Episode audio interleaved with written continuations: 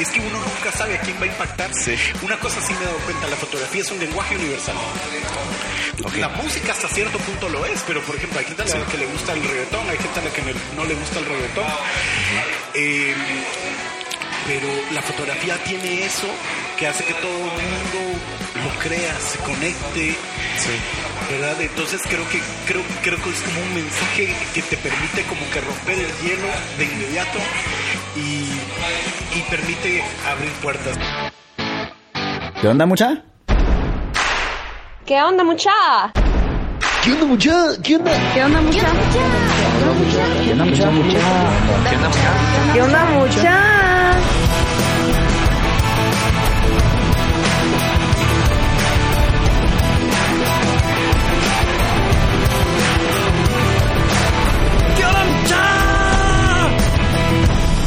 ¿Qué onda muchachos? ¿Cómo están? Espero que estén muy bien. Mi nombre es Jorge Delio y suelo ser la persona que te recuerda que aún no sos ni la mitad de lo que vas a llegar a ser. Así que bienvenido una vez más a ¿Qué onda mucha podcast? Comenzamos.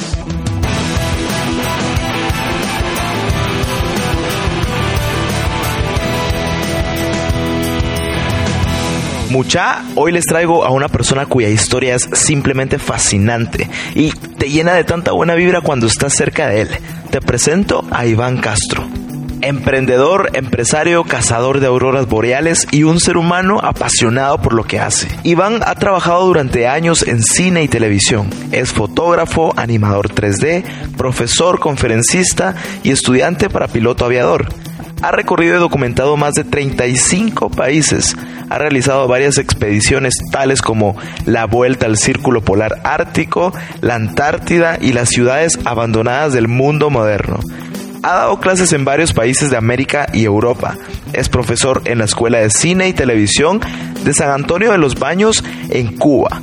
Su trabajo ha sido objeto de estudio en seis tesis universitarias y ha sido publicado en siete libros ha trabajado en la promoción turística de Guatemala y de la Patagonia Argentina. También fue presidente del Club Fotográfico de Guatemala y actualmente es embajador de la marca Sony y una marca de trípodes checos llamado Bushman. Iván se especializa en fotografiar fenómenos nocturnos, 360 grados, fotografía industrial y aérea, y actualmente ofrece tours súper privados en donde podrás vivir toda una experiencia inolvidable, como ver auroras boreales en Islandia, por ejemplo. Estuvimos conversando acerca de los retos que tuvo al perseguir sus sueños, dedicarse a lo que le apasiona y buscar la felicidad por su cuenta, y cómo toda una serie de aventuras y travesías le esperaban como viajar a la Antártida sin ningún centavo. Pero bueno, no me gusta hacer un spoiler, así que te dejo a que escuches la siguiente historia. ¿Qué onda muchachos? ¿Cómo están? Les saludo Iván Castro, estoy emocionadísimo de estar acá. Eh, les mando un abrazote a todos. Eso. ¿Qué tal Iván? ¿Cómo estás? Bienvenido a ¿Qué onda mucha podcast? De verdad que es increíble tenerte aquí. Eh, bienvenido, bienvenido al podcast. Gracias por un poquito de tu tiempo. De verdad que es muy valioso para mí. Te agradezco un montón. Pues es un honor. La verdad es que eh, pues te he seguido la pista, he escuchado ya, ya podcasts tuyos y la verdad es que eh, es muy emocionante. Qué increíble. Ok, como te comentaba, seguimos todavía en, esta temporada llamada Historias, en donde básicamente es conocer tu historia y, voy a tratar de extraer aprendizajes y lecciones. Pero quisiera arrancar em, con una pregunta que arranco con todos mis invitados y me encanta. no, tranquilo, no es nada tan personal. ah, bueno.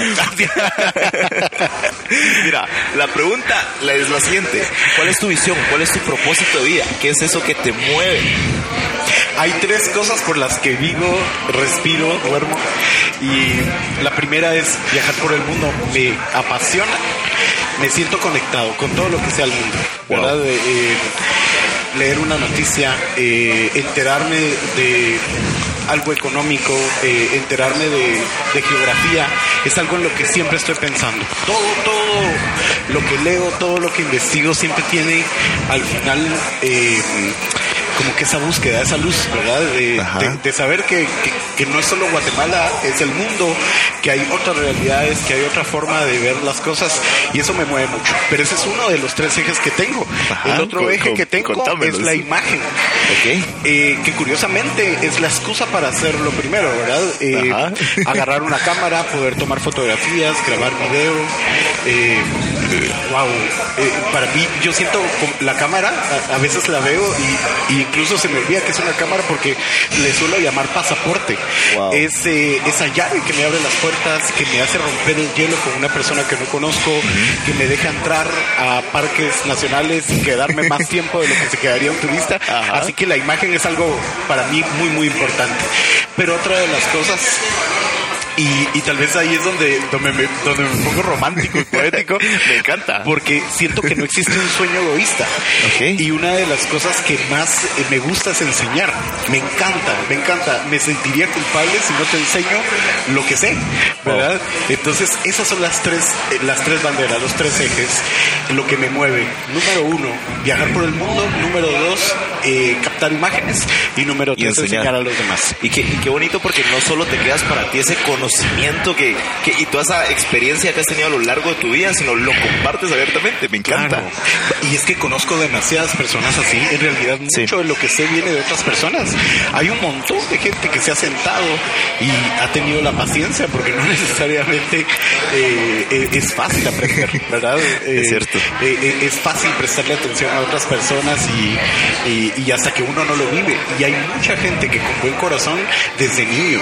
Yo me iba de capítulo del colegio eh, eh, porque odiaba estudiar. Entonces me iba a meter a los canales de televisión nacionales, a los medios de comunicación, a las agencias de publicidad, a las ventas de equipo de, video. Y esa gente me enseñaba y me decía, Iván, tocaste aparato, tocaste cámara, así pues, prende. sí, eh, te tiraban al agua y perdías el miedo. Exactamente. Entonces, pues, si yo aprendí de ellos, ¿por qué no, por qué no enseñarles a los demás? Me, encanta. Y justo con eso quiero comenzar. antes de, de abordar dar como de lleno a tu historia, quisiera tocar un poquito de tu infancia. ¿Qué hacías de niño? ¿Qué te gustaba hacer? ¿De dónde vienes? Va, pues yo vengo de una familia muy linda, eh, sin embargo, de escasos recursos y pues como que nunca, nunca se nos predicó que podíamos cumplir sueños. Más bien, eh, mi mamá pues es la primera profesional de la familia y entonces ella su mayor regal, eh, legado, su meta en la vida era darnos una carrera. Y como que esa era la visión. Tenemos que estudiar para poder ser alguien. Tenemos que estudiar. Eh, es esa mentalidad. Yo creo que eh, esa generación, eh, pues no tuvo padres que, que, hayan estudiado. Fue una generación a la que se le mm, inculcaba muchísimo que tenían que especializarse. esa generación industrialmente, que, que, que mano de obra, todo eso. Entonces mi mamá tenía ese chip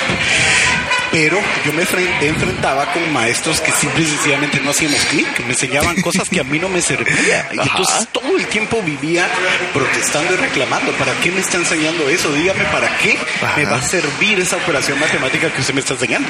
Wow, solo quisiera entrar al contexto, ¿cuántos años tenías? Porque, porque has dado de cuestionarse eso, es bastante madurez. ¿Sabes ¿Sabes a qué grado dejé de estudiar en la vida? Y es el único grado académico que tengo, quinto primario. Wow. ¿Verdad? Por supuesto, perdí dos años antes de ello y eso al principio fue como una huella eh, muy dolorosa, sobre todo para mi mamá, porque pues Contame, ¿cómo nadie, Quiere, nadie quiere que su hijo deje de estudiar. Claro. Y pues yo al mismo tiempo pues no quería estudiar, vivía castigado todo el tiempo y conocí la palabra capiusa, que para los que no son chapines, capiarse escaparse, escaparse, ¿verdad? Pero esa que vas a un lugar. esa adrenalina, yo creo que todos la necesitamos, ¿no? Totalmente, totalmente. Pero sí debo decir, a mi defensa, que no visitaba esos antros de perdición, ah, sino que simple y sencillamente me iba a los lugares que yo sabía que me iban a enseñar. Me encantaba irme a San Carlos, a la, a la biblioteca, me encantaba ir a la hemeroteca, disfrutaba muchísimo ver eh, sobre todo una sección que antes existía eh, en un periódico de Guatemala que se llamaba TV or Not TV. Y era una sección donde criticaban a los programas de televisión nacional. Ah, ok. Entonces para mí era fantástico porque era un boleto para aprender sobre la historia de la televisión. Y eso es algo que me, llenó mucho y me, educó demasiado. Quisiera, eh, o sea, yo me pregunto, ¿cómo fue que, encontraste esa pasión por, por, por eso? Porque cualquiera se escapaba del colegio y a las maquinitas o lo que por sea. Supuesto. Pero ¿por qué eh, escogías irte a aprender esos lugares? ¿Qué fue esa espinita, ese aha moment? La culpa la tiene un desfile del 15 de septiembre. Mm, Vos vas al desfile del 15 de septiembre y ¿qué encontrás? Encontrás músicos, encontrás gastadores, encontrás batonistas, que las batonistas no tienen nada de malo, pero resulta que eh, mi mamá me llevó a verlo justo enfrente del Palacio Nacional. Ok.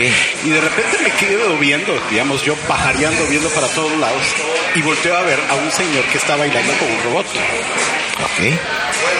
Y era literalmente un robot. Tenía tres patas, tenía dos brazos, tenía un ojote y bailaba y se movía así. Yo le digo, mira, mamá, un robot. ¿Verdad? Yo, imagínate, en esa, en esa época había muchas series de, del espacio y todo eso. Y entonces. de ficción y todo. Mi mamá me dice, eso no es un robot, eso es una cámara de televisión. Y yo, ¿cómo así? Porque si lo ves así, pues las cámaras profesionales tienen dos tubos, enormes y... tienen un trípode que son las tres patas y el ojote que se mete. Y entonces, eh, yo le digo, bueno, ¿para qué sirven las cámaras de televisión? Y es para que las cosas salgan en la pantalla. ¿Cuántos años tenías? Cinco años. Wow. Y yo digo, wow, esa es la pastilla de chiquitolina que hace que la gente entre al televisor. Mi mamá me vio tan emocionado que me dice, vení, vamos a verla de cerca. Llegamos y la, el tipo bailando con el robot estaba encima de una panel blanca, que resultó que era la unidad móvil de Canal 3 y 7. Cuando nos acercamos se abre la puerta y eran cualquier cantidad de televisores, cualquier cantidad de botones y palancas. Y estaban los locutores, eh, recuerdo que era Edgar Gudiel y Carlos de Triana eh, narrando y estaba ahí y era todo ese espectáculo. Y, yo seguía, digamos, como muy necio que eso era un robot. Y entonces hice la asociación inmediata que ese era el cuartel de la NASA, ¿verdad? Ahí estaba el botón para enviar cohetes. Curiosamente, y eso es algo que me mata de la imaginación. risa. Sí, me encanta. Y eso es algo que me mata de la risa porque, ¿sabes qué? En realidad es muy chistoso porque siempre me veo metiendo en problemas porque mis pasiones me llevan a ponerme vulnerable en las cosas que no sé. Entonces, por ejemplo, a mí me gusta la fotografía nocturna, pero cada vez que publico algo siempre hay un astrónomo corrigiéndome lo que acabo de publicar. y resulta que yo regresé al día siguiente al colegio y les cuento a todos mis compañeros que vi un robot emocionado que estaba danzando con una persona, que estaba un, un carro que era de, la NASA. Y resulta que todos mis compañeros, a la misma edad que yo, sabían exactamente que eso era una cámara de televisión. Sabían exact, perfectamente que eso era una unidad móvil. Pero en realidad es bastante chistoso porque en realidad siempre estoy en una posición donde me toca aprender, donde me cuesta aprender más que los demás. Pero eso es lo que me termina moviendo a, decir, ¿saben qué? Yo sé que no tengo la capacidad para esto, pero me lo robo. ¿Verdad? Me, me, encanta. Y eso fue lo que hice, robármelo. Me, me encantó. qué, qué, buena imaginación, de verdad que...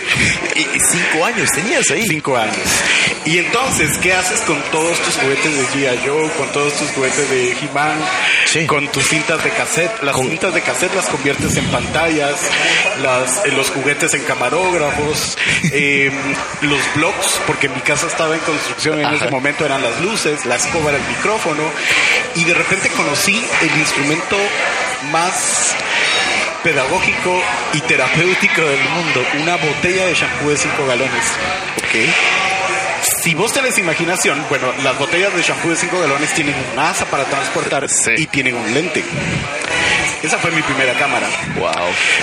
Porque como te digo, nosotros teníamos escasos recursos y nosotros no teníamos ni siquiera cámara fotográfica. Entonces, es increíble que ponerme a jugar con eso, hacer realities con mis chuchos y, y utilizarlos. ya blogueabas. Exacto. Ya era youtuber. todo un influencer. ¿eh? totalmente. No tienes idea de cuánto aprendí con ellos, porque todo lo que yo veía en los canales de televisión tenía que practicarlo y lo único que tenía era una botella de shampoo de 5 galones. Después me enteré que hay guitarristas que aprendieron a tocar guitarra con una escoba y seis cuerdas de hilo de pescar. Sí. o bateristas que aprendieron a tocar con sus almohadas. Y es que para vos sí era real, supongo. O sea, todo ese, toda esa dramatización y todo. Totalmente. Es que si no lo tenés, ves que, ves que haces. ¿Verdad? Estoy seguro que en algún momento te diste cuenta de la buena acústica que hay en el baño. Sí. Y te pones a hablar como que si estuvieras en, en, tu podcast en el baño. Es y, cierto. Y mejor si está la regadera prendida porque hay gente que te aplaude. Pero es bastante interesante porque yo creo que para que una persona pueda cumplir sus sueños no se necesitan herramientas. Eh, vos puedes empezar con lo que tenés y poco a poco te vas dando cuenta que todo mejora, que todo, porque vos estás abriéndote el camino y, eso es algo maravilloso. Pero es, es, de ser bastante intencional, ¿no? Total. Qué buenísimo, me encanta. ¿Y, ¿Y, qué cualidades crees que tenías de niño que, que, que definitivamente eh, te marcaron a lo que eres hoy? Yo creo que si algo he tenido eh, imaginación fijo. Sí, imaginación es muy importante. Para crear es importante imaginar. Poder cerrar los ojos, poder eh, proyectarte hacia, lo que vos querés. La gente está viendo un presente y el presente tiene limitaciones.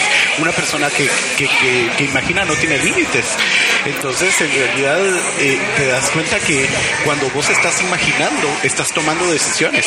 Y eso fue algo que me pasó también mucho, porque yo desde niño empecé a coleccionar monedas. Pero tener una moneda de un país que no podía entender porque las letras no estaban en español y ni siquiera eran eh, eh, pues caracteres comprensibles, me obligaba a meterme a las enciclopedias, me obligaba a meterme a, digamos, a las atlas y a los almanaques mundial para poder averiguar de qué país era eso y al mismo tiempo aprendía de culturas. Bastante curioso. Sí, de repente vienen las guerras como la del Golfo Pérsico y estoy prendido a la radio y al periódico porque esa es mi forma de enterarme que existen otros países. Algo que es bastante impresionante es que yo ahorita voy a un país como Rusia, voy a un país como la India y me dan un eh, cambio con monedas. Yo digo, es impresionante. Estoy en el país que un día coleccioné. Estoy en el país que un día leí en una enciclopedia. Y eso es algo que me, que me motiva mucho porque al final todo ese aprendizaje sirvió para algo, ¿verdad? y de cierta forma creo que uno atrae todas esas cosas. Totalmente, totalmente. Vos estás firmando contratos cada vez que soñás. Vos estás eh, escribiendo un guion de tu vida cada vez que te permitís imaginar. Entonces yo creo que ese es el primer ingrediente. El segundo ingrediente, y eso es algo que realmente me, me encanta, es que soy una persona que aunque tiene miedo camina aunque tú no lo creas, una entrevista como esta me produce pánico. Hablar en público me produce pánico y a cada rato me invitan a dar conferencias. Y sos conferencista, y das clases. Si me vieras cinco minutos te darías cuenta que estoy nervioso. y casi que si es posible repetiría las palabras de, de Jesús de si es posible eh, pasa de mí esta copa, pero en realidad es bastante interesante porque siempre me meto a hacer las cosas que me dan miedo. Eso me encanta. Porque me gusta estar en ese estado de tener temor y avanzar. Entonces ahí me ves viajando a culturas que no conozco, que no sé absolutamente nada. Yo la primera vez que fui a Islandia no llevaba dinero, no conocía nada y no tenía nada reservado. ¿Por qué? Porque me quería meter en problemas. Contame cómo fue esa historia. ya la quiero escuchar. ¿Cómo? ¿Cómo? Va, todo el mundo dice, ¿cómo hago para viajar si no tengo dinero? Ah. Pues ahí está la respuesta, viajar. para, este, para este mundo no se necesita presupuesto, se necesita por supuesto. Ok. Y uno tiene que tomar y uno tiene que, tiene que tomar esa decisión de caminar a pesar que uno no tenga las herramientas, el conocimiento, los contactos. Y entonces yo predicaba mucho eso. Y, y entonces decidí hacer una prueba. Literalmente, fue una decisión que tuve conmigo mismo. Y dije, Iván, viajemos a un país que no conozcamos, no averiguemos nada, no reservemos nada y no llevemos dinero. Lo único que vamos a hacer es llegar ahí. Eso hice. Y lo, lo más chistoso es que yo llevaba ropa comprada pues en la megapaca, en, en, ropa literalmente usada. Eh, no iba preparado para los climas tan fríos. Fui en pleno invierno pero lo interesante es que llevaba un salvamento, que eran fotografías impresas. Y yo digo, si las cosas se vuelven turbias, voy a vender estas fotos. ¿Y qué crees? Desde el primer momento me di cuenta que Islandia era un país carísimo y tuve que ponerme en un parque a vender mis fotografías impresas. Wow. Logré vender una. Y lo impresionante es que eso me permitió comer ese día. Yo había estado pues eh, por varias horas tratando de vender estas fotografías enfrente de un café. Cuando llego al café estaba repleto de, cosas que hacían ver que el café que vendían era de Guatemala. Café de Guatemala en Islandia. Y así como había postales que decían coffee from Guatemala y todo ese tipo de cosas.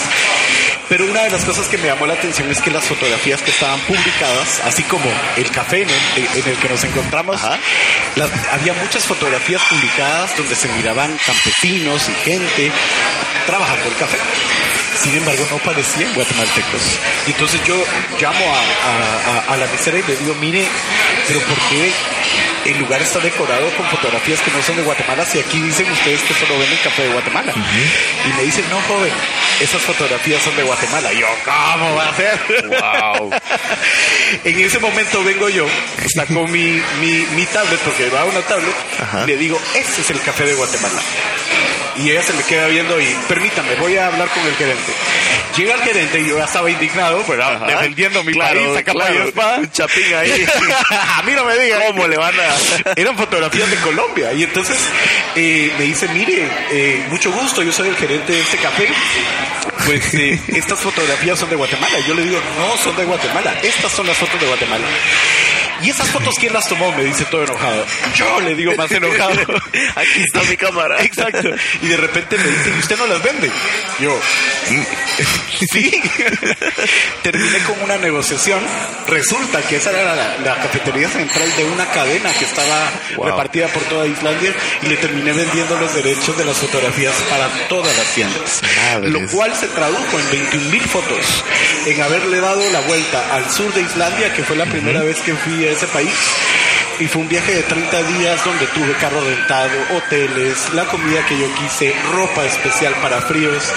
Y equipo fotográfico y fui sin nada. Entonces en realidad eso es algo que me gusta porque siempre estoy hablando de personas que viven con ese miedo a la incertidumbre, ese miedo al, al que va a pasar cuando en realidad la incertidumbre es el mejor estado en el que en el que puedes estar. Vos no sabes a dónde va a llegar tu podcast. Claro. ¿Verdad? Es decir, cuando te preguntan ¿y por qué lo haces? Bueno, la respuesta honesta sería porque me gusta. Me apasiona. Pero en realidad es porque te apasiona, pero en realidad nadie sabe a dónde va a llegar. Entonces, ¿cuál es el hecho, cuál es el problema de no saberlo? Yo creo que esa incertidumbre es, lo, lo emocionante de la vida, ¿no? Totalmente, totalmente. Así que si alguien quiere viajar, viaje. Tenga lo que tenga. La respuesta la va a encontrar en el camino. La mayoría de gente que viaja por el mundo siempre se encuentra con familias amorosas. Y tampoco estoy hablando de vivir de, qué sé yo, de, mendigar.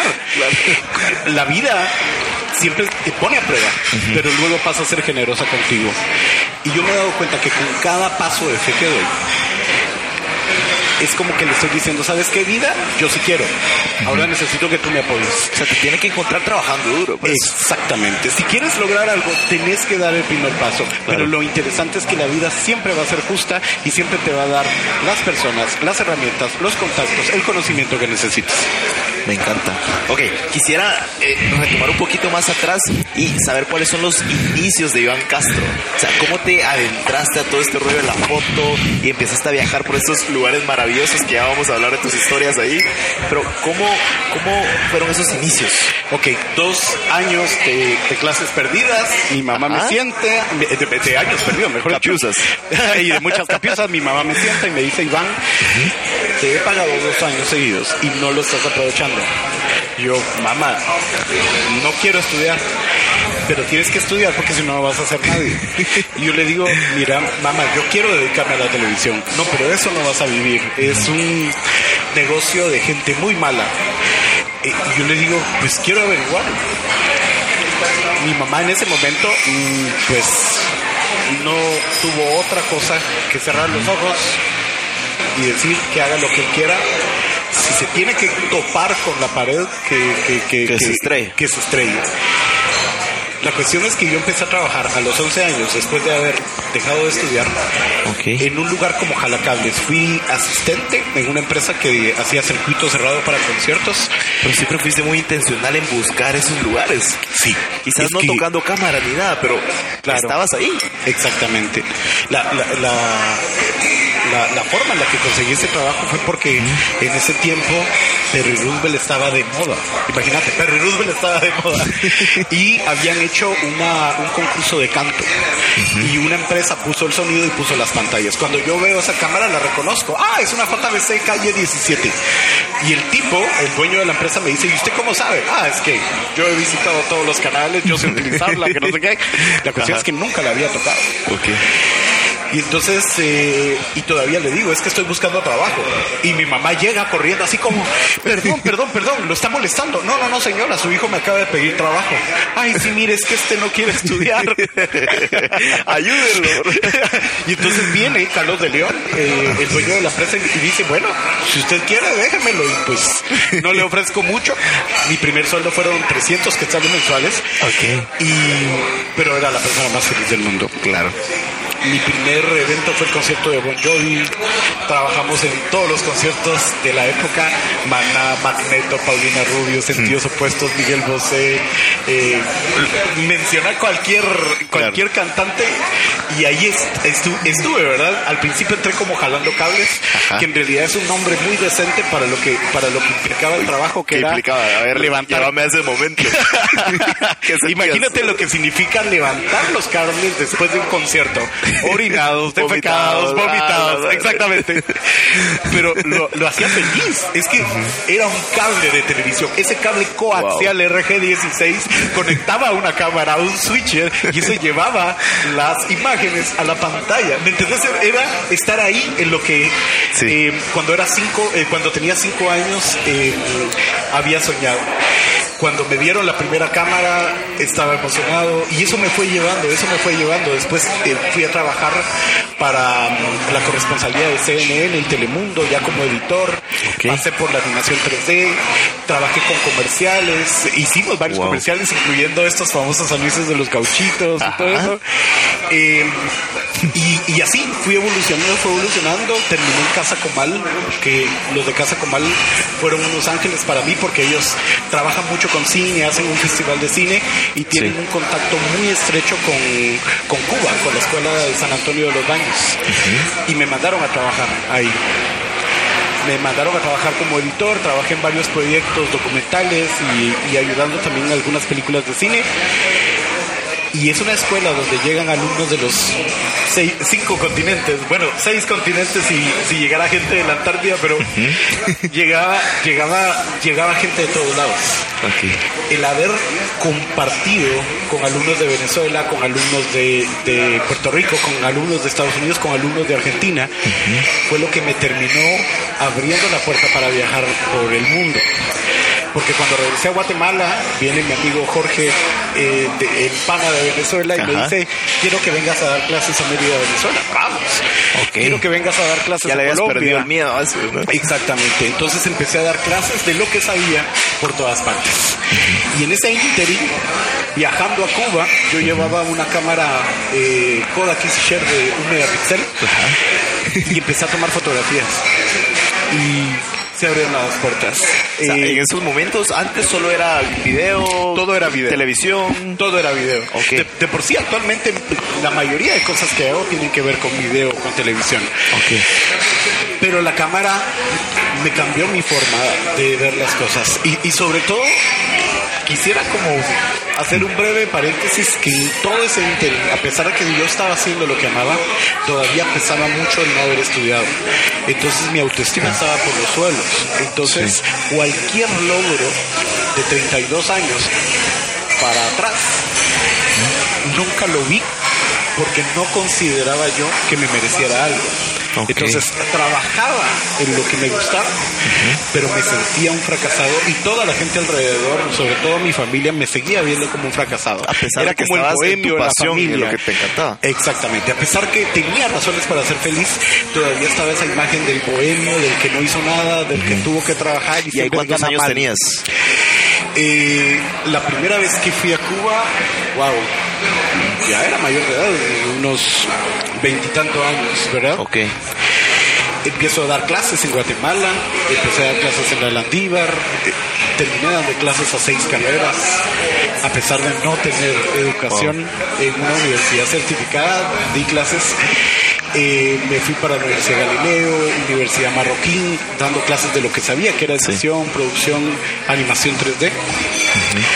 Pero de repente alguien eh, me habla y me dice, Iván, ¿tú, tú conoces Cuba? Yo le digo, sí, sí, sí, es que quiero ir para allá, ¿qué me recomiendas?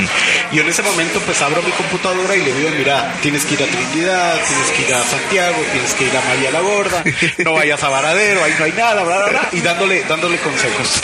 Y de repente, yo mientras tanto le estaba enseñando fotos y me dice, ¿quién tomó esas fotos? Yo le digo, yo. ¿Y, ¿y qué técnica utilizaste para esta foto? Y ¿cómo así? Y él me dice que diafragma, que hizo, que tiempo. Yo no le entendí absolutamente nada porque en televisión esos términos existen, pero tienen otros nombres. Claro. Y le digo, no, hombre, yo lo único que hice fue hacer clic y ya. ¿Y esta foto qué técnica utilizaste? ¿Cuánto de tiempo utilizaste para esta foto? Yo, clic. De- y, y esta foto, clic. Y me dice, tú no sos fotógrafo. Y yo le digo, no, no soy fotógrafo.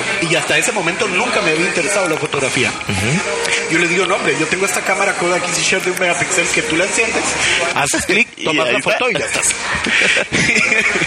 y entonces me dice, pensé que eras fotógrafo. Y yo, no. Y, y todavía me dice, Iván, ¿será que me puedes compartir tus fotos de Cuba? Y dale, perfecto, ahí está.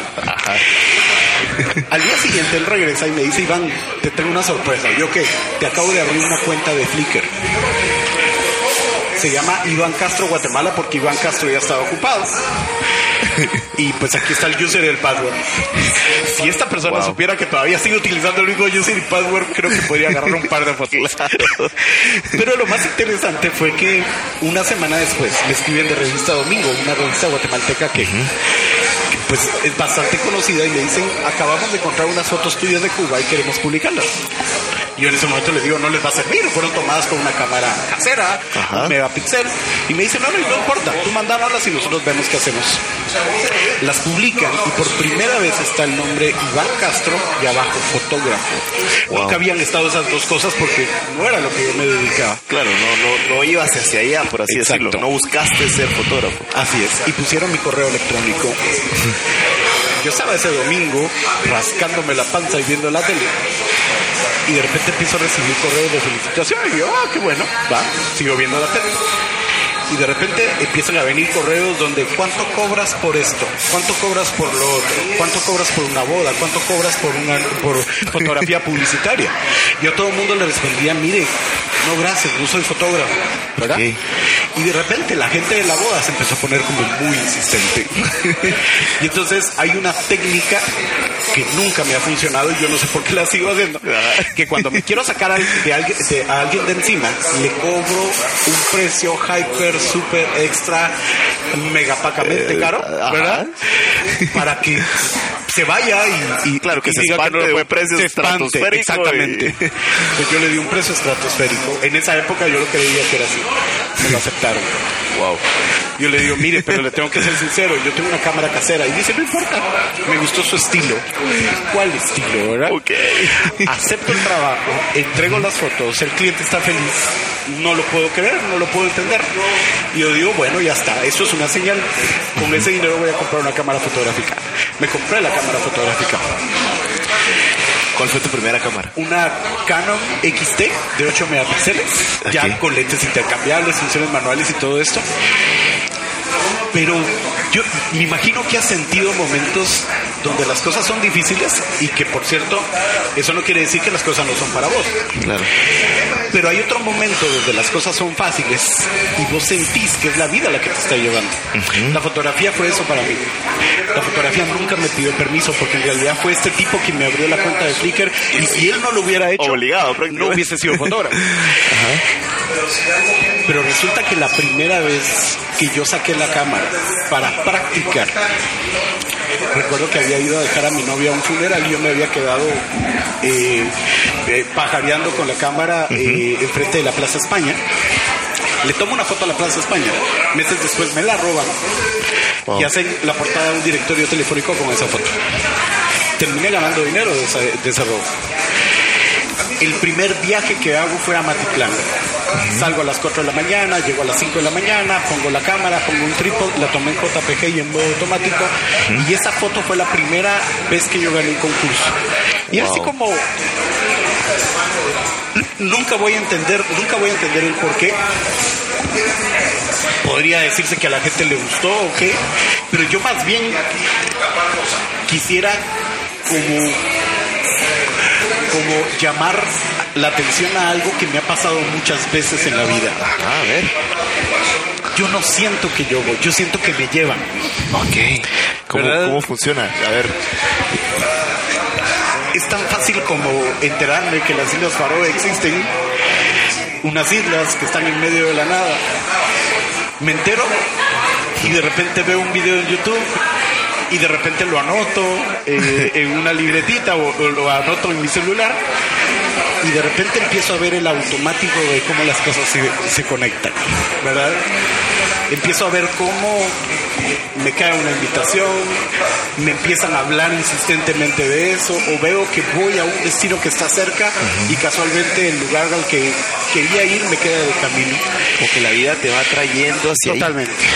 Y eso es algo, no sé cómo llamarle, no, no soy una persona esotérica, Claro. No, no, no, ni siquiera veo mi horóscopo, no, no, no, no es una Pero cuestión así. simplemente vas en el flujo. voy en el flujo. La razón más grande porque la fotografía ha, ha hecho huella en mí es porque nunca le puse obstáculos. Simple y sencillamente dejé que fuera. Me piden un trabajo, digo que sí. Y resulta que ese trabajo atrae otros trabajos. Eh, Sí. Me llama la atención aprender algo y, de- y le digo que sí. Y entonces, contrario a muchos procesos que había tenido en mi vida, de estar bloqueándome, de estar eh, procrastinando, de, de dejar que para mañana lo que podría ser hoy, de, de estar diciendo que las cosas no son para mí, con la fotografía nunca ha pasado eso. Simple y sencillamente he dicho que sí, que sí, que sí, que sí, y las puertas se han abierto. Wow. Me, encanta. Iván, una, una pregunta. Has ido a un, a un montón de lugares, ¿no? Mágicos, increíbles. Pero, ¿cuál es ese lugar que te marcó para siempre? O sea, ¿y, y por qué? Va, me encantó la pregunta porque si me preguntaras cuál es mi lugar favorito no te sabría decir. Claro. Pero en realidad marcas han habido muchas, desde lugares donde he estado a punto de morir y lugares donde he nacido de nuevo. Pero me encantaría hablarte de un lugar que me marca, que pienso en él todos los días, que se llama el Chaltén, este queda en la Patagonia Argentina. Ok. Yo estaba en el Calafate, que es un lugar turístico, hay un glaciar que es el Perito Moreno cerca y pues ese era mi propósito. Pero un día estaba sin nada que hacer en el, en el hotel y veo una foto preciosa de una montaña humeante, maravillosa. Yo le pregunto al, al- al recepcionista dónde queda eso y me dice, esto queda a 270 kilómetros de acá. Tú te puedes tomar un bus, puedes ir y regresar el mismo día. Yo, perfecto. Voy ¿A quién le dijo? Claro. Voy a ese lugar. Lo que no me había dicho es que el camino eran casi cuatro horas. Para poder entrar a ese lugar te tenían que dar un curso que es larguísimo, dura como dos horas.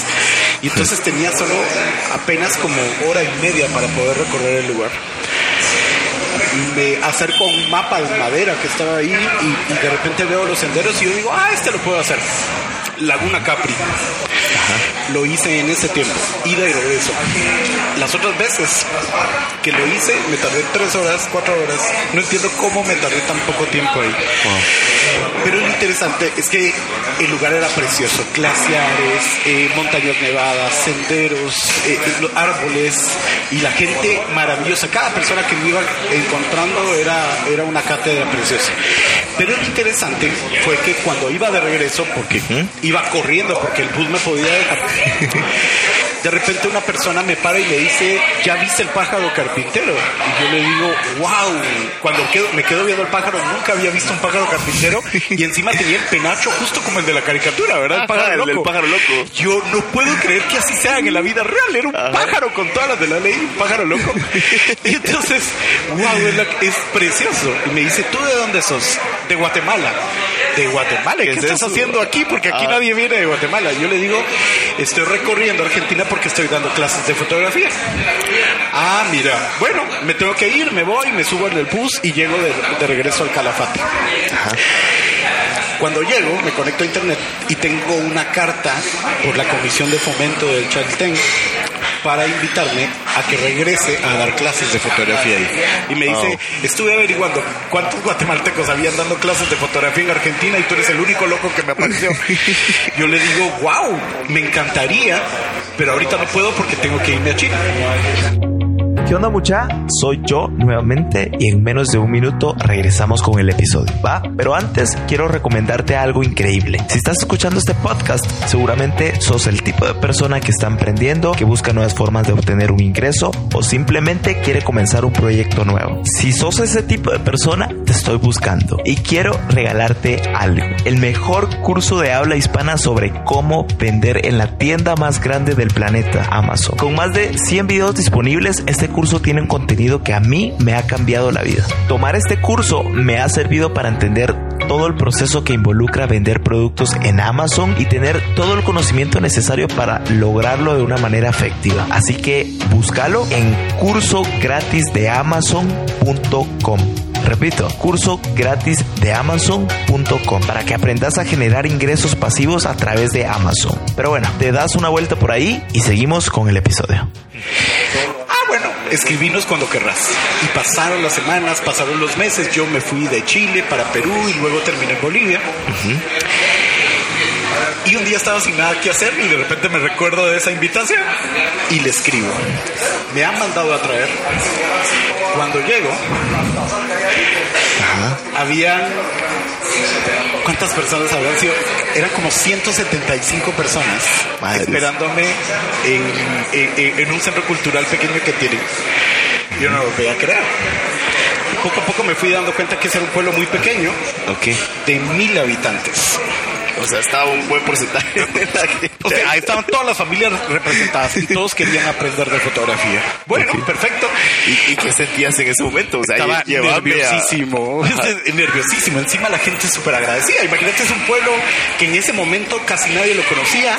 Es un lugar realmente maravilloso. Es un verdadero paraíso, pero en ese tiempo todavía era como muy, muy reservado. No, no, de por sí, el Chaltén todavía no es algo que la gente lo conozca tanto como Bariloche o como Ushuaia, ¿no? Es decir, el Chaltén todavía sigue siendo algo desconocido para la gente.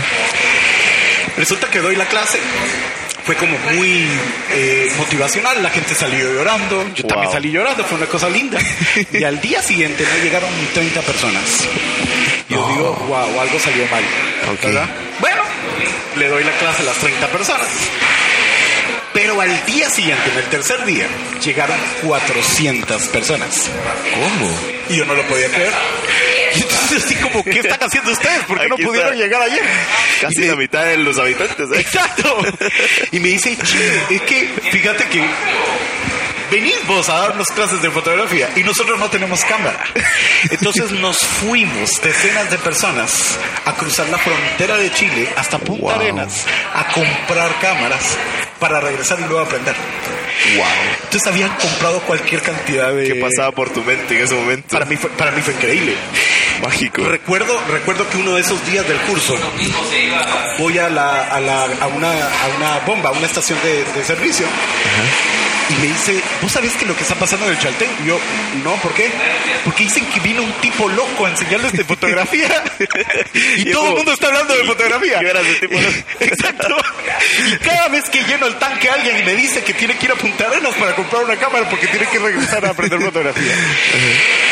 Fue increíble. Llegó gente de muchos pueblos de la Patagonia, gente que manejó ocho horas para poder llegar al Chaltén. El, el taller se extendió y llegué a un punto donde literalmente conocí a todas las familias del pueblo. El pueblo ha hecho cosas increíbles. Es una, un lugar donde mucha gente es fotógrafa. Han terminado haciendo series de televisión. Han terminado, eh, acaban de, lanzar su película que se llama, eh, ¿cómo se llama? Pueblo Chico, Invierno Grande. Ok y es una cosa que me deja sin palabras porque... No, porque tú marcaste, estoy seguro que tú marcaste ahí. Pues no lo sé. seguro. no lo sé, pero fue increíble. Y terminé regresando y regresando hasta el punto que, que, terminé haciendo la imagen turística del lugar. Eh, eh, fotografías mías del Chaltén se han presentado en otros lugares del mundo. Y eso es algo que, que me despierta mucha emoción. Ahora lo que hago es tratar de buscar eso, ¿verdad? De conectarme con la gente. He terminado dando clases en lugares impresionantes clases en comunidades indígenas donde ni siquiera hablamos el mismo idioma, donde les he tenido que enseñar que esta montaña que tira fuego es un volcán y que mi país tiene volcanes. Eh, ¿Tú qué piensas de la frase de una imagen habla más que mil palabras? Totalmente. No siempre se cumple, no todas las fotografías que llenan ese requisito, pero sí es muy cierto. Al final, yo, no hablo inglés, ¿verdad? Mi inglés es muy básico y sumamente mal pronunciado. Y siempre me preguntan que qué hago con, cuando, para comunicarme con otras personas. Y yo les recuerdo que en la mayoría de países del mundo no se habla inglés. Y a veces te toca estar en comunidades donde lo único que, tienes para poder comunicarte con los demás es una sonrisa. y enseñar tus fotografías, ese termina siendo un, pasaporte muy grande. He dado clases. ¿Alguna anécdota que tengas sobre eso? que te haya pasado? Me han detenido un montón de veces por conducir a exceso de velocidad en países o cometer alguna infracción de la cual no sabía. Y me he terminado ganando a los policías solo por decirle que soy fotógrafo. Y ahí, en medio de la nada, en plena carretera, le he enseñado a tomar fotografías de policías. Qué locura. Eso está bueno. Ah, eso es maravilloso. Permítame sus documentos. Eh, eh, Mire esta foto de esta película, fíjate. Exacto. Me encanta. No, pues ha sido maravilloso porque al final de cuentas es eso, es saber que, que, todos tenemos algo que compartir con los demás y que eso termina siendo como tu, tu permiso para poder entrar. Las oportunidades vienen con eso, cuando no te quedas callado, cuando te muestras, cuando muestras tus sueños, siempre vas a conectarte con las demás personas. La fotografía me ha permitido eso. Yo he dado clases en cárceles de máxima seguridad en varios países. Okay. Y curiosamente el tema del curso no es necesariamente aprender fotografía, sino aprender la libertad que la fotografía da. Eh, presos, por ejemplo, eh, en una cárcel en, en Paraná, Argentina, me escribieron poemas sobre lo que, eh, lo que había significado para ellos el que llegara a dar clases, eh, el conocer la fotografía. Eso me llena mucho. Y eso es lo que clases de fotografía ciegos. Dime. Y eso es lo que hace que valga completamente la pena, ¿no? Totalmente, totalmente. Es que uno nunca sabe a quién va a impactarse. Una cosa sí me he dado cuenta, la fotografía es un lenguaje universal. La música hasta cierto punto lo es, pero por ejemplo, hay gente a la que le gusta el reggaetón, hay gente a la que no le gusta el reggaetón pero la fotografía tiene eso que hace que todo el mundo lo crea, se conecte, ¿verdad? Entonces creo que creo creo que es como un mensaje que te permite como que romper el hielo de inmediato y, permite abrir puertas y, eso eso me ha encantado. Sí, totalmente de acuerdo. Iván, ¿y cómo? A ver, yo siento que, que, uno a veces solo ve las fotos finales, pero yo creo que hay como una historia detrás de una foto. cuando me, contame. Va, tú miras un paisaje, ¿sí? Claro. Y entonces la gente, lo primero que puede comentar abajo es qué paz la que proyecta esa foto, esa foto, ¿verdad? Yo le digo, ¿cuál paz? 260 kilómetros por hora a menos 35 grados. ¿Cuál paz? es que uno no se entera del contexto. No, para nada. Pero eso está bien. Porque cada quien hace la fotografía lo que quiere. Tú, tú podrías tratar de forzar un mensaje, pero cada quien va a ver la fotografía según sus ojos. La fotografía es muy subjetiva. Tú puedes tomar la fotografía más hermosa de un perro, pero si a la gente no le gustan los perros, ¿qué haces? Claro. ¿Verdad? Entonces hay que dejar que la fotografía tenga la libertad. Que una persona te diga que la foto no le gustó, nunca debería importarte. Porque en realidad quiere decir que esa persona, dentro de su subjetividad, no se conectó por alguna razón. Entonces es algo muy lindo porque definitivamente la fotografía es lo que tú haces para compartir una historia que tú estás viviendo. Ok. Creo que es importante entender que un fotógrafo debe valorar más el estar ahí que el like, el estar ahí que el comentario, el estar ahí que el share. Disfrutar la experiencia. Exactamente. Y me ha pasado muchas veces que, que, que hago viajes y en dos semanas no tomo fotos. Y yo mismo me regaño, Iván, toma fotos. Mira qué bonito paisaje. Y es así como, no me produce. Yo de primero necesito conectarme, empaparme, aprender yo para poder tener algo que decir. Me gusta. Y realmente es como muy hermoso porque Sí. creo que sí. eh, toda la historia alrededor, el caerte. Que, que- que eso, por cierto, se lo aprendió un amigo que se llama Roberto Quesada. Tú, tú ves la mejor fotografía de un quetzal de Roberto Quesada y él dice, sí, pero después me resbalé. y, y yo al principio me indignaba. o sea, ¿A quién le importa que te resbalaste? O sea, es la mejor Del- foto de un quetzal, ¿verdad? Ok. Y de repente entendés que hay un detrás. Es Claro. decir, para él es más importante lo que vivió que lo que fotografió. Y entonces eso me fue enseñando mucho. Dime. ¿Alguna historia que, que jamás se te, se te olvide? De alguna foto que quedó, no sé, hermosa, pero la gente nunca se enteró de lo que pasó. ¡Wow! bueno, si supieran que muchas de las fotografías me he metido a lugares sin permiso. Ah, hay fotografías literalmente que también me ha pasado eso, ¿verdad? Que tomo la foto e inmediatamente viene una ola y me, me, me bota completamente todo. El viaje a la Antártida, Ajá. cuando íbamos en el barco, el barco agarró fuego y tuvimos que regresar en un barco incendiado. breve ese viaje, ¿cómo, cómo fue? Literalmente agarró fuego, ¿verdad? Ya íbamos en alta mar. Y, y, pues eh, fue bastante chistoso porque mi esposa, mi novia en ese entonces, eh, ahora esposa, se dio cuenta porque pues yo llevo un yo llevo normalmente un aparato que no se lo recomiendo a la gente. Yo lo utilizo, lo- yo lo enciendo solamente cuando, cuando estoy en expedición, que le va mandando la mi ubicación a mi esposa. Ok. Entonces ella puede saber si yo estoy en medio de un desierto, en qué parte estoy y si no me logro comunicar. Claro, eh, ella ¿sabe la podría- última ubicación o- Exactamente. Ok. Pues ella, cuando yo estaba cruzando en el barco la Antártida, se dio cuenta que el barco estaba haciendo un movimiento muy extraño. En lugar de ir a una sola dirección, que era a donde teníamos que llegar, estaba tratando de como de zigzaguear y de regresar a, a puerto. Entonces ella me escribe y me dice, mi amor, eh, me estoy dando cuenta que el barco se está moviendo de una forma extraña. Y yo, ¿cómo así? Y cuando veo el mapa, en realidad era así. Sí. Vamos, hablamos con el capitán y nos dices que se está agarrando fuego el barco. ¿Verdad? Pero al final de cuentas es eso. Y mira, una cosa quiero decirte, yo estoy dispuesto a morir por una foto. Y me encanta, me, me encanta todo, todo el precio que se tiene que pagar. Eh, tal vez una de las cosas que también me ha dolido mucho es que yo soy fotógrafo de eclipses, he tenido la oportunidad de documentar siete eclipses y de los siete eclipses cuatro veces cometí los peores errores que he podido cometer.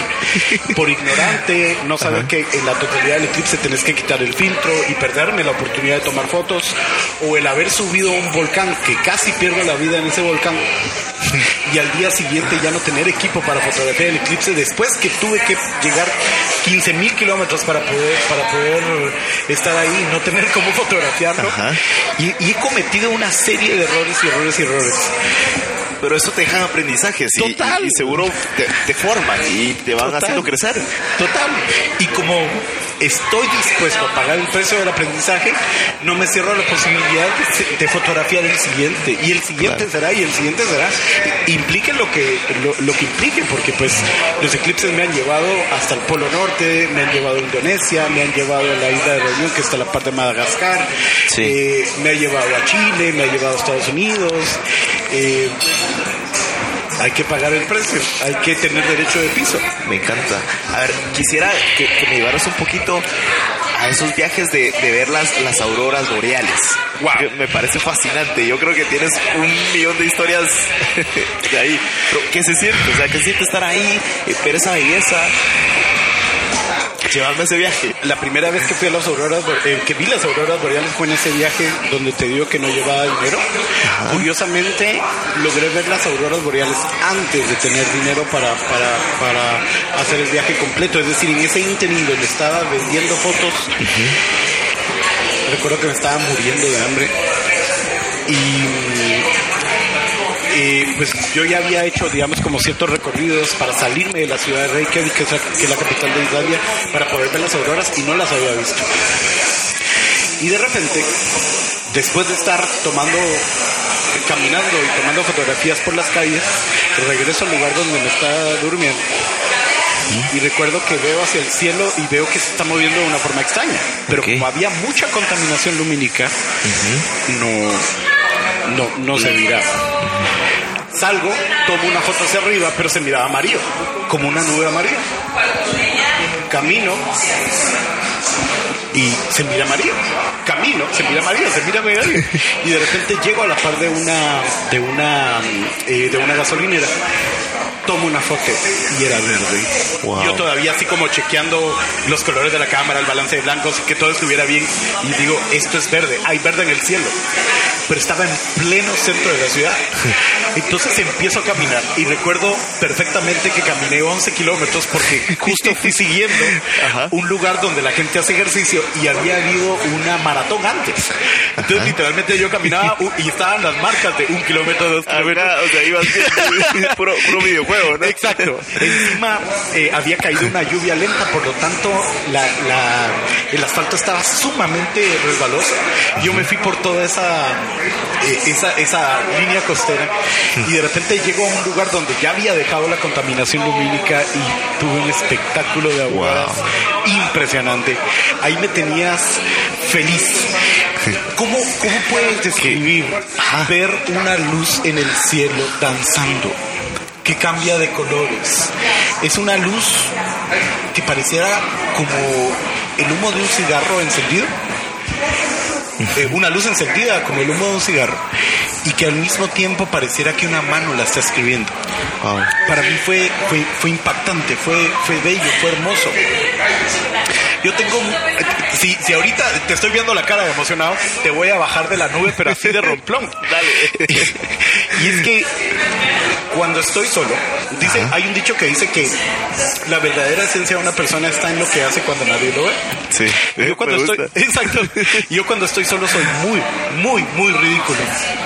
Yo bailo, utilizo las patas de zapatos como micrófono, sigo utilizando, ¿verdad? Los mismos instrumentos que utilizaba en el y para mí las auroras boreales tienen esa energía impresionante que, me levanta. Es como un shot de café, ¿verdad?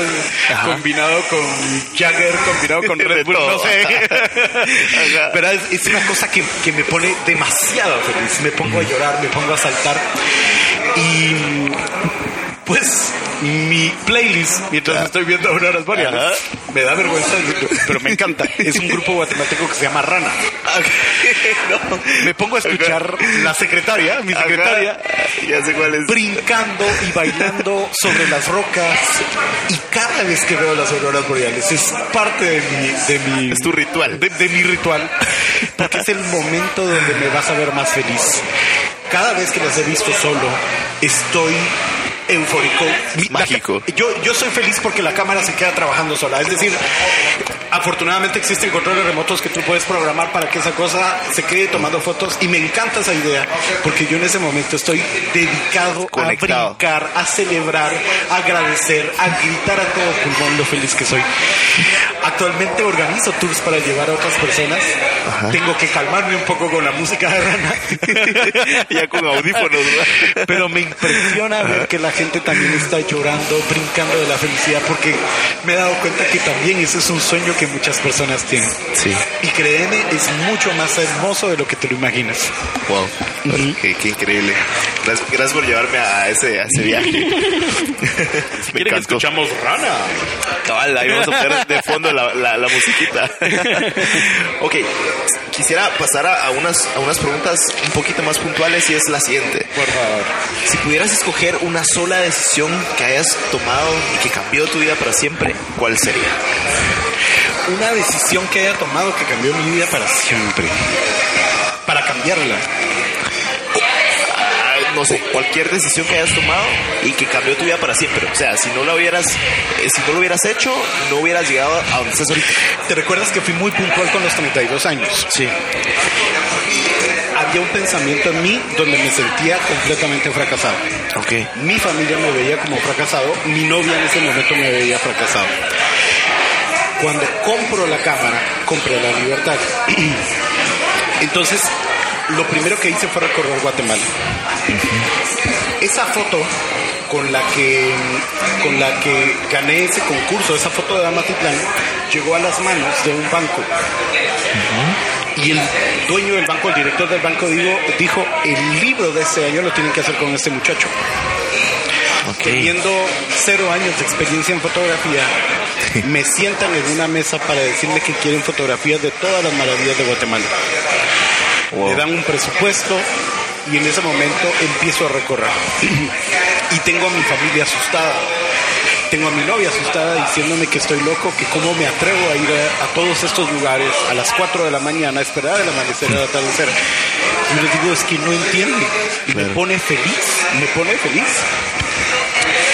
Y en uno de esos viajes, la novia que tenía en ese momento, pues me acompañó. Y era escucharlo así como, por favor, no te metas por ahí. Es que estás solo. Mira cómo nos miras señor. No, cuidado con el perro. Cuidado con no sé qué, que no hace qué. Y así como, mi amor, tranquila, por favor. estamos, estamos en lugares maravillosos, ¿verdad? Y en ese momento me empecé a dar cuenta que ya no pertenecía a eso. Regresamos a Guatemala. Vamos a un, a un ¿cómo es que se llama? a un restaurante y yo en ese momento todavía no tenía absolutamente nada arreglado y yo le digo, mira, me voy a Sudamérica. Y decidí a los 32 años irme a Sudamérica otra vez sin nada, otra vez, eso fue antes del de ahora, de eso, sin recursos, sin nada. Eh, llego a Bolivia porque había jugado el Team Marín de qué país eh, iba a visitar. Cayó Bolivia, jugué Team Marín de con todas las palabras, eh, con todas las ciudades de Bolivia y cayó Cochabamba. Escribí a una a un montón de lugares para ver si no podía llegar a dar clases y me aceptaron en un lugar que se llama Martadero. Empiezo a dar clases y los de La Paz se enteraron que estaba ahí, me jalan para La Paz. Los de eh, Santa Cruz se que, está, que estoy ahí, me jalan para Santa Cruz. Los de, los de eh, Oruro, Potosí y así cada lugar importante de, Bolivia. Y ya cuando estaba muy cerca de la frontera de, de Argentina, decidí cruzar y a los únicos que había contactado era una comunidad indígena en un lugar que se llama el Impenetrable. Y fui a dar clases, pero como no tenían luz, terminé dando clases de matemáticas. Madres, ¿cómo, cómo eres de foto Era como estar subido sobre eso. Qué loco. Pero ahí conocí a gente de, de, un lugar que se llama Resistencia y entonces me llevaron a Resistencia y era como una bola de nieve. Esa misma bola de nieve que me llevó al Chaltén, porque ese fue, fue ese mismo viaje, un viaje que duró un año. Me terminó dando la oportunidad de recorrer Bolivia completa varias veces, Argentina de ida y de regreso, Chile, Perú. Ese fue el año que cambió. ¿Sabes, ¿Sabes qué fue lo que, me llamó la atención? Es que como estaba ese pensamiento de ser perdedor y ser fracasado, que no solamente yo me lo decía, sino que toda la gente a mi alrededor, cuando hago este viaje, estoy rodeado de personas que no me conocían. Entonces, por primera vez no estaba ese discurso de claro, nadie podía juzgar, nadie. Exactamente. Y sinceramente, sinceramente, yo diría que para cualquier persona que se pueda sentir así, lo que necesitan urgentemente es de cambiar de círculo social. Porque muchas veces uno no se da cuenta que la gente que más lo quiera, uno también es la gente que, que, termina pues metiendo como que ese pequeño veneno y obviamente uno se lo permite. Nadie tiene la culpa, sino que es uno quien lo permite. a veces entra mucho en juego este, este síndrome del impostor, del falso impostor. Exactamente. Totalmente. Todo el tiempo estás diciendo que no eres apto, todo el tiempo estás diciendo que... Uno se cuenta esa historia. Exactamente, que no eres capaz. Pero de repente, cuando empiezas a hacer lo que amas y te enfocas en lo que sí sabes, no en lo que no sabes, empiezan a brotar en ti todos tus talentos. Obviamente el síndrome, el síndrome del impostor hasta el momento me hace ver que ninguna de mis fotografías me gustan, pero no me importa porque yo me concentro más en la experiencia de mi vida que en las fotos. Sí. Pero el estar en un ambiente completamente distinto, donde yo puedo aportar, donde yo puedo ser útil, donde yo puedo hacer todos los días lo que ama, me terminó cambiando por completo. Para mí existen dos vidas en mi vida. Antes de los 32 años y estos nueve años después. Como eh, volver a nacer. Donde volví a nacer. O sea, todo lo que yo he logrado y me siento orgulloso de ello son de nueve años para acá.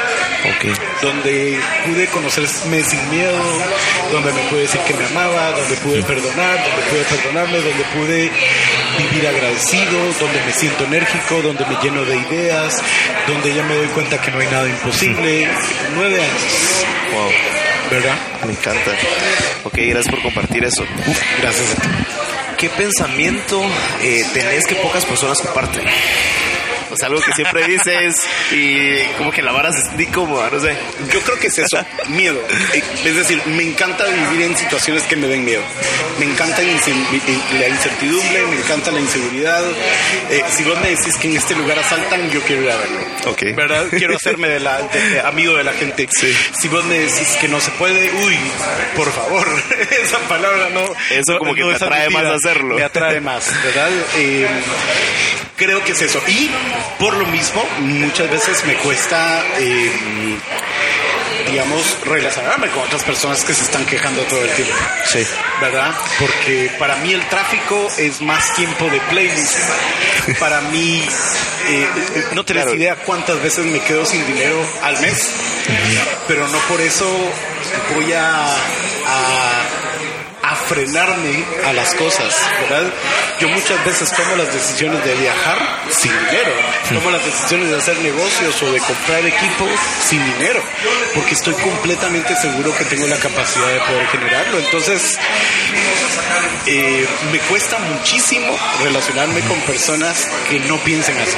Sí, y yo creo, yo creo también que las palabras son, son como tu mayor apalancamiento. Claro. Entonces, si decís, eh, no, es que el, el, no sé, la situación económica, el país, que no sé qué. Claro. te estás victimizando, creo. Fíjate que yo no, yo no conozco ningún país donde te apoyen así de la nada. O sea, a, mí me, me, encanta cuando la gente dice, es que en este país no se apoya, a la gente que tiene talento no la apoyan. ¿Será que en Alemania apoyan a la gente así por así? No, primero tienen que demostrar que son capaces. Primero tienen que ganar un concurso. Primero tienen que publicar hay que echar un pues. artículo. No sé, hay que echar punta y luego te apoyan. Y entonces, si regresamos a la realidad de nuestros países, te das cuenta que si tú haces eso, si eres necio, persistente, terco, las puertas se te abren. A mí, los mejores clientes que he tenido en, en mi vida han sido de Guatemala. Las mejores puertas que se me han abierto han sido acá. Pero y es eso de ser intencional siempre. Total. Me encanta. A, todo deberías darle un propósito.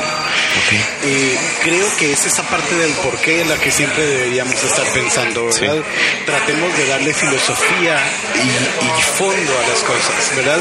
Yo quiero aprender porque quiero enseñar quiero, eh, no está de malo la gente que dice que, quiere ser próspera económicamente, está bien, si ese es el objetivo está bien, pero ya tienen un porqué y eso eh, indudablemente les va a terminar dando un norte de qué camino seguir. Sí, totalmente de acuerdo. Y me encanta. Ok, ¿cuál ha sido el peor consejo que te han dado? Estudia.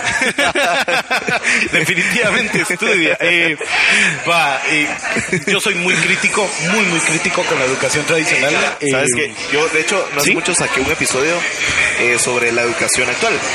Y de verdad yo creo que como que a uno le cierran ese guion de vida, ¿no? Total. O sea, te dicen, estudia a tal edad siempre, graduate rápido, estudia duro, casate a tal edad. Todo es un check, checklist, checklist, checklist, que, que, realmente no te permite nada. ok, no es que esté en contra de estudiar. La verdad es que sí. Bueno, eh, ¿cómo, me salgo de este, eh, este enredo? Eh, la verdad es que siento que la educación cómo se está llevando en los colegios es una educación que genera gente infeliz y gente fracasada. En primer lugar te ponen a competir. Competir por una nota que son como los likes en una foto que no sirven absolutamente para nada. Eh, el hecho que tú ganes y que tú eh, simple y sencillamente estés respondiendo a todo lo que te exigen, lo único que quiere decir es que eres una persona demasiado obediente ante un sistema cuadrado. Siento que las mejores personas que he conocido son precisamente aquellas personas que priorizan su vida, sus sueños, sus talentos, su felicidad eh, a cualquier cosa que la vida te exija. Eh, la disciplina se puede tener a pesar que no se tengan estudios, el amor por el aprendizaje, que por cierto el aprendizaje no es lo mismo que estudiar. Aprendizaje te da la oportunidad de cometer errores. Uno de los errores aprende. En cambio, estudiar, si cometes un error, te echas una clase, te echas el año. El sistema educativo eh, actualmente castiga el, el, error, el fracaso, ¿no? Totalmente. Cuando en realidad el fracaso es lo que te lleva a encontrar las respuestas. Totalmente. Creo que, creo que ese sistema hace mucho daño y a las personas que siguen esa publicidad que a veces tienen las universidades, que a veces tienen las instituciones educativas de hazlo todo por un sueño. Justo ayer estaba viendo una imagen de una señora de 95 años que eh, terminó la universidad. Y por un lado me enternece, una viejita hermosa y todo esto. El problema es que a ella le dijeron toda la vida que la universidad era el sueño final, ¿verdad? Tal y como lo dice la publicidad. Cumple su sueño, sería una persona graduada con un diploma en la mano enrollado y un marbete, ¿verdad? ¿Cómo le llaman? y tirando el, ah, esa cosa. Esa cosa que se pone en la cabeza. El sombrerito ese. El sombrerito ese. La cuestión es que ese no es el sueño, ese debería ser el principio de un sueño. Ya tengo el conocimiento para que después yo me pueda desarrollar. Correcto. Me encanta. Pero hay como mucho sufrimiento, eh, digamos, eh, alrededor alrededor de todo eso cuando en realidad si tú tienes un sueño deberías ir detrás de él. Eh, estamos en un momento donde una persona que tenga acceso a Internet va a tener más conocimiento que una persona que se meta siete años a estudiar algo. O sea, tú oportunidades para aprender hay. Antes tú te tenías que meter a las bibliotecas o irte de capieza. Actualmente, el Internet, con solo cinco minutos al día, podrías aprender todo lo que necesitas enfocado en lo que necesitas, no enfocado en un pensum que no te sirve. Entonces, creo que la generación actual de niños y de jóvenes está siendo mejor capacitada que la generación anterior y realmente esto debería hablarnos mucho de cómo nosotros deberíamos aprender. Deberíamos tirarnos al agua, deberíamos buscar la información adecuada, conectarnos con otras personas que hagan lo mismo y te puedo asegurar que no va a haber ningún título que brille más que tu conocimiento. En el caso de la fotografía, yo podría sacarte ahorita un título que diga que estudié en una universidad de fotografía, pero nada va a competir con mi portafolio, ¿verdad? En el caso de un músico podría ser maestro, ingeniero en sonido, bla, bla, bla, bla, bla. Pero, lo que queremos es escuchar los acordes, ¿verdad? Esto me recordó una frase que dice, show me, don't tell me. Exactamente. Exactamente. Eso es lo que hay que hacer. y cuando la gente dice, dígame licenciado, uy. Sí. Sabes que, de verdad que yo empato mucho eh, eh, esta, este, este, pensamiento que, que tenés, porque para mí un título no, no, no define tu identidad. O sea, yo valgo mucho más por ser Jorge Delio como el ingeniero o el licenciado o el doctor Jorge Delio, ¿no? Claro. Tu nombre es demasiado bonito como para ponerle un adorno, ¿me entendés? O sea, tal vez por ahí dicen que la, la, la, la, la palabra más hermosa que una persona puede escuchar es su nombre. Sí.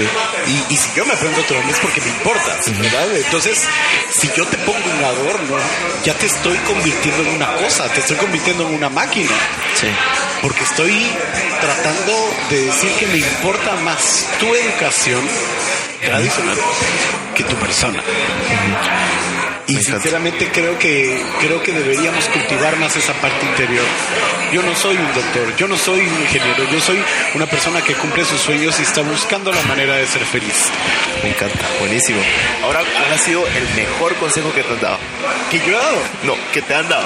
Que me han dado. ¡Wow! Ay Dios, como te decía al principio, realmente estoy tan agradecido con tantas personas. Ay Dios, mira pues, no, no sabría decírtelo porque tengo demasiados consejeros en la vida, pero una de las cosas que me ha impactado muchísimo es que al principio yo tenía muchos antagonistas, ¿verdad? Muchas personas que me decían, no lo hagas, vas a morir, no lo hagas, te va a ir mal, no lo hagas, no estás ganando nada de dinero. Pero interesante porque en la medida en que tú vas cumpliendo tus sueños, toda esa gente se va, se va desapareciendo de tu vida. Exactamente. Entonces, eh, actualmente estoy rodeado de personas que me, que me apoyan, que me dan luz verde, que me aconsejan de una manera en la que no me bloquean. Y eso es algo que me llena muchísimo.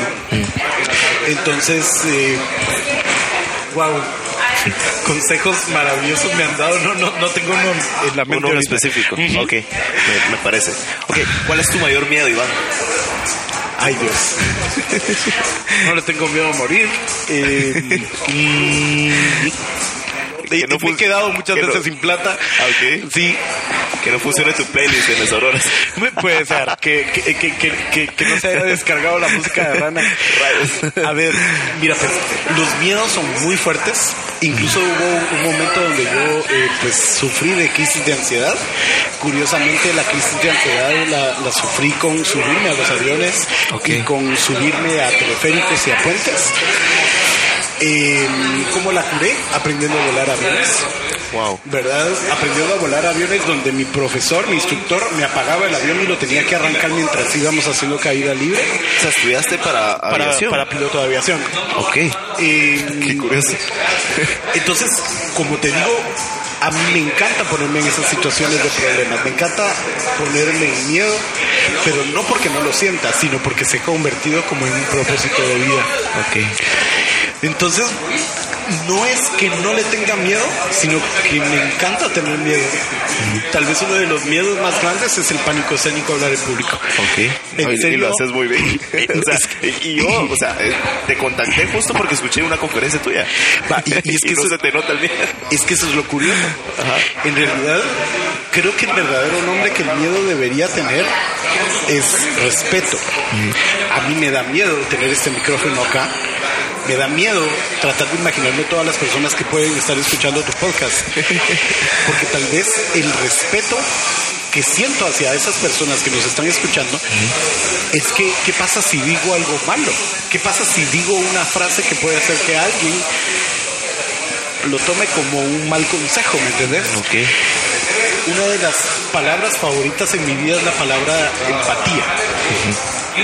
Y eso me ha cambiado mucho la manera de pensar, porque cuando alguien viene enojado conmigo, digo, no, no está enojado conmigo, está enojado con algo que le pasó. Entonces siempre tratar de ponerme en los pies de, la, otra persona. de la otra persona. Entonces cuando estoy en una conferencia, tengo empatía multiplicada por 50, por 200, por 500 personas. Y si yo veo una cara, trato de imaginar qué es lo que está pasando.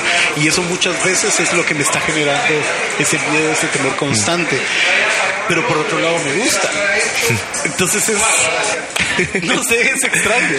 Pero le tengo mucho miedo, le tengo mucho miedo. Si tú me vieras cinco minutos antes de una conferencia, una, una entrevista, estoy apretándome los dedos, estoy diciendo que estoy nervioso, estoy sudando. Tengo que tomar unos minutos en el baño para verme en el espejo y tratar de hablar conmigo mismo. Ok, Iván, pasamos a unas últimas preguntas de cierre y va la siguiente que me encanta y es la siguiente. Imagínate que, que tenés la oportunidad de tomarte un café por cinco minutos con el Iván de cuando tenía 15 años. ¿Qué le dirías? ¿Qué me diría? En primer lugar, creo que sí sería muy importante decir que esa sensación de, fracaso no, no es cierta. el hecho que no haya cumplido con lo que los demás querían no significaba que yo no valiera. Creo que me trataría de, de demostrarme que todos esos sueños que tuve de niño, la colección de monedas, el bailar con robots, el, el, leer las enciclopedias, que toda esa inversión de tiempo y de entusiasmo que tuve de niño iban a dar sus frutos, ¿verdad? Porque todo lo que soy yo fueron decisiones que fui tomando de niño y que afortunadamente, por más que fuerzas externas intentaran callar, no nunca se quedaron mudas. Mm. Entonces trataría de decirme, resiste, ¿verdad? Vas bien. Ignora, vas bien, lo vas a lograr. Y sinceramente creo que es importante que todos en algún momento nos lo digamos. Todos tenemos un porqué. Todos tenemos sueños. Y, eso es algo que me, que me llama la atención. Todos tenemos sueños y los sueños es lo que más se parece a lo que nosotros somos. Porque como ya quedamos en claro, ni tu título sos vos, ni la ropa que tenés, nada, lo material que vos puedas tener, no sos vos. La única parte que se parece realmente a vos son tus sueños. Y si vos no los cuidas, no los proteges, y no sos lo suficientemente egoísta en el sentido positivo de perseguirlos, te estás matando a ti mismo. Creo que todos en algún momento de nuestras vidas pasamos por eso, de la influencia externa es tan fuerte que nos exige tanto, ¿verdad? Cuidar una familia o tratar de cumplir un horario de un trabajo, estudiar, que terminamos sacrificando lo que nosotros Los sueños. Me encanta. Entonces eso me diría. Buenísimo. Iván, ¿cuál es tu rutina? ¿Cómo arranca tu día y cómo termina tu día? Me despierto muy temprano y me duermo muy tarde.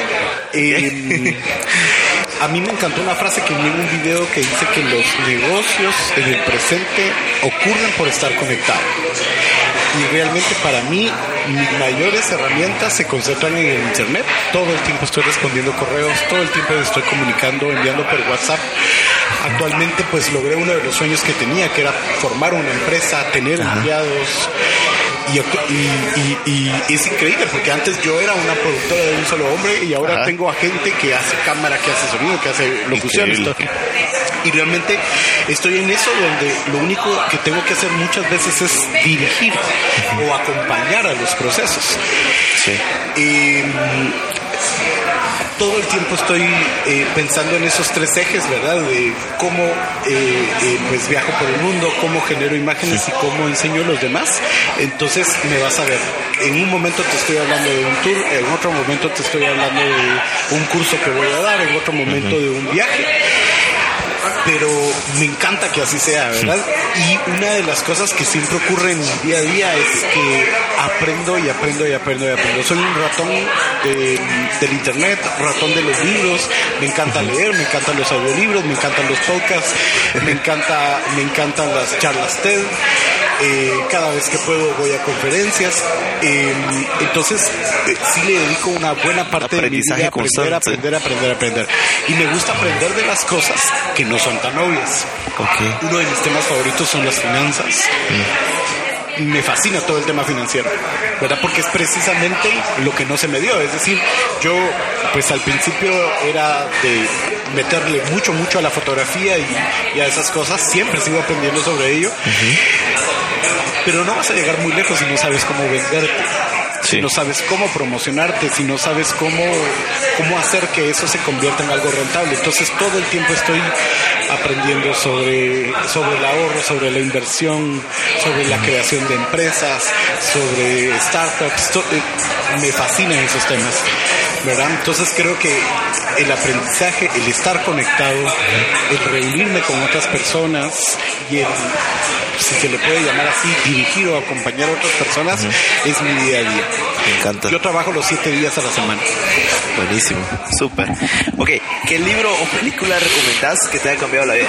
A ver, libros hay un montón. Eh, yo, hay un libro que es como medio peligroso, hay que saberlo leer porque tiene ciertos capítulos que son muy fuertes, pero creo que las 48 leyes del poder de Robert Greene es un libro altamente recomendable. Sí. Te cambia, te cambia y espero que te cambie para bien. Tengo la sospecha que todo político lo ha leído, así que, eh, ¿verdad? Pero creo que es un libro que te, da muchas enseñanzas, sobre todo en la parte de la autoestima, sobre todo en la parte de cómo eh, hacer para que otras personas, eh, poder, influir en otras personas, y creo que, creo que es algo muy bueno. Buenísimo. y bueno, películas muchísimas también, ¿verdad? a ver, wow. alguna. Ay, va, yo soy de, de ver 20 mil películas, la misma película 20 mil veces, ¿verdad? Me encanta Walter Mitty, ¿verdad? La vida secreta de Walter Mitty. Sí, sí. Y eh, esta película, ay, se me fue el nombre, que es la de esta de McDonald's, del... Ah, de Hambre de Poder. Hambre de Poder, exacto. Me ah, fascina, me fascina. Precisamente porque tiene mucho de lo, de lo que a mí me gusta. Me encanta esa mezcla de sueños con personas que hacen algo. ¿Sí? Mi frase favorita es lo logramos. Me encanta eso, me encanta eso. Si vos vieras mis listas que tengo de, de tareas, siempre está eso de lo logramos, lo logramos. Eh, y, me apasiona cualquier anécdota, cualquier historia de, gente que está logrando cosas. Eso me llena de muchas ideas y, me permite mantenerme siempre en ese sentido de, generar y hacer cosas. Me encanta, gracias por compartir eso. Ok, jugamos ahorita una última dinámica de cierre y es la siguiente. Yo te lanzo una serie de palabras chapinas y vos me decís lo primero que se te venga a la mente, ¿va? Dios, va, perfecto. Listo. Va. ¿Qué es lo primero que se te viene a la mente al escuchar la palabra chiripazo. Chiripazo es algo que salió así de la nada. Isto. Ishtar. Todos somos ishtos. Patojo, muchacho, chiquito. Pajero. Pajero. También todos somos pajeros. Mentirosote. ok, buenísimo. Eh, muchas gracias por tu tiempo, Iván. De verdad que agradezco un montón el contenido tan valioso. Eh, de verdad que vas a impactar a un montón de personas. Así que gracias nuevamente por tu tiempo. Muchísimas gracias. Y buena onda. Éxitos, éxitos en todo. Un abrazote, y espero tener la oportunidad de saludarlos y poderles decir, ¿qué onda, mucha? Un abrazo. Buenísimo. Muchas gracias a todos por escuchar y buena onda por quedarte todo, todo el episodio. Espero que te haya motivado esta historia tan fascinante y que te hayas llevado una que otra lección. Y como siempre, si no aplicas lo que aprendiste, no sirve de nada.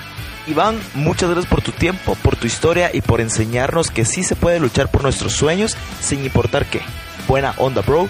Muchas veces creemos que tenemos que seguir el guion de vida y hacer lo que se supone que hay que hacer, lo que todo mundo hace, ¿no? Pero como hizo Iván, buscar la felicidad sin importar lo que cueste y sin importar que te digan que no se puede.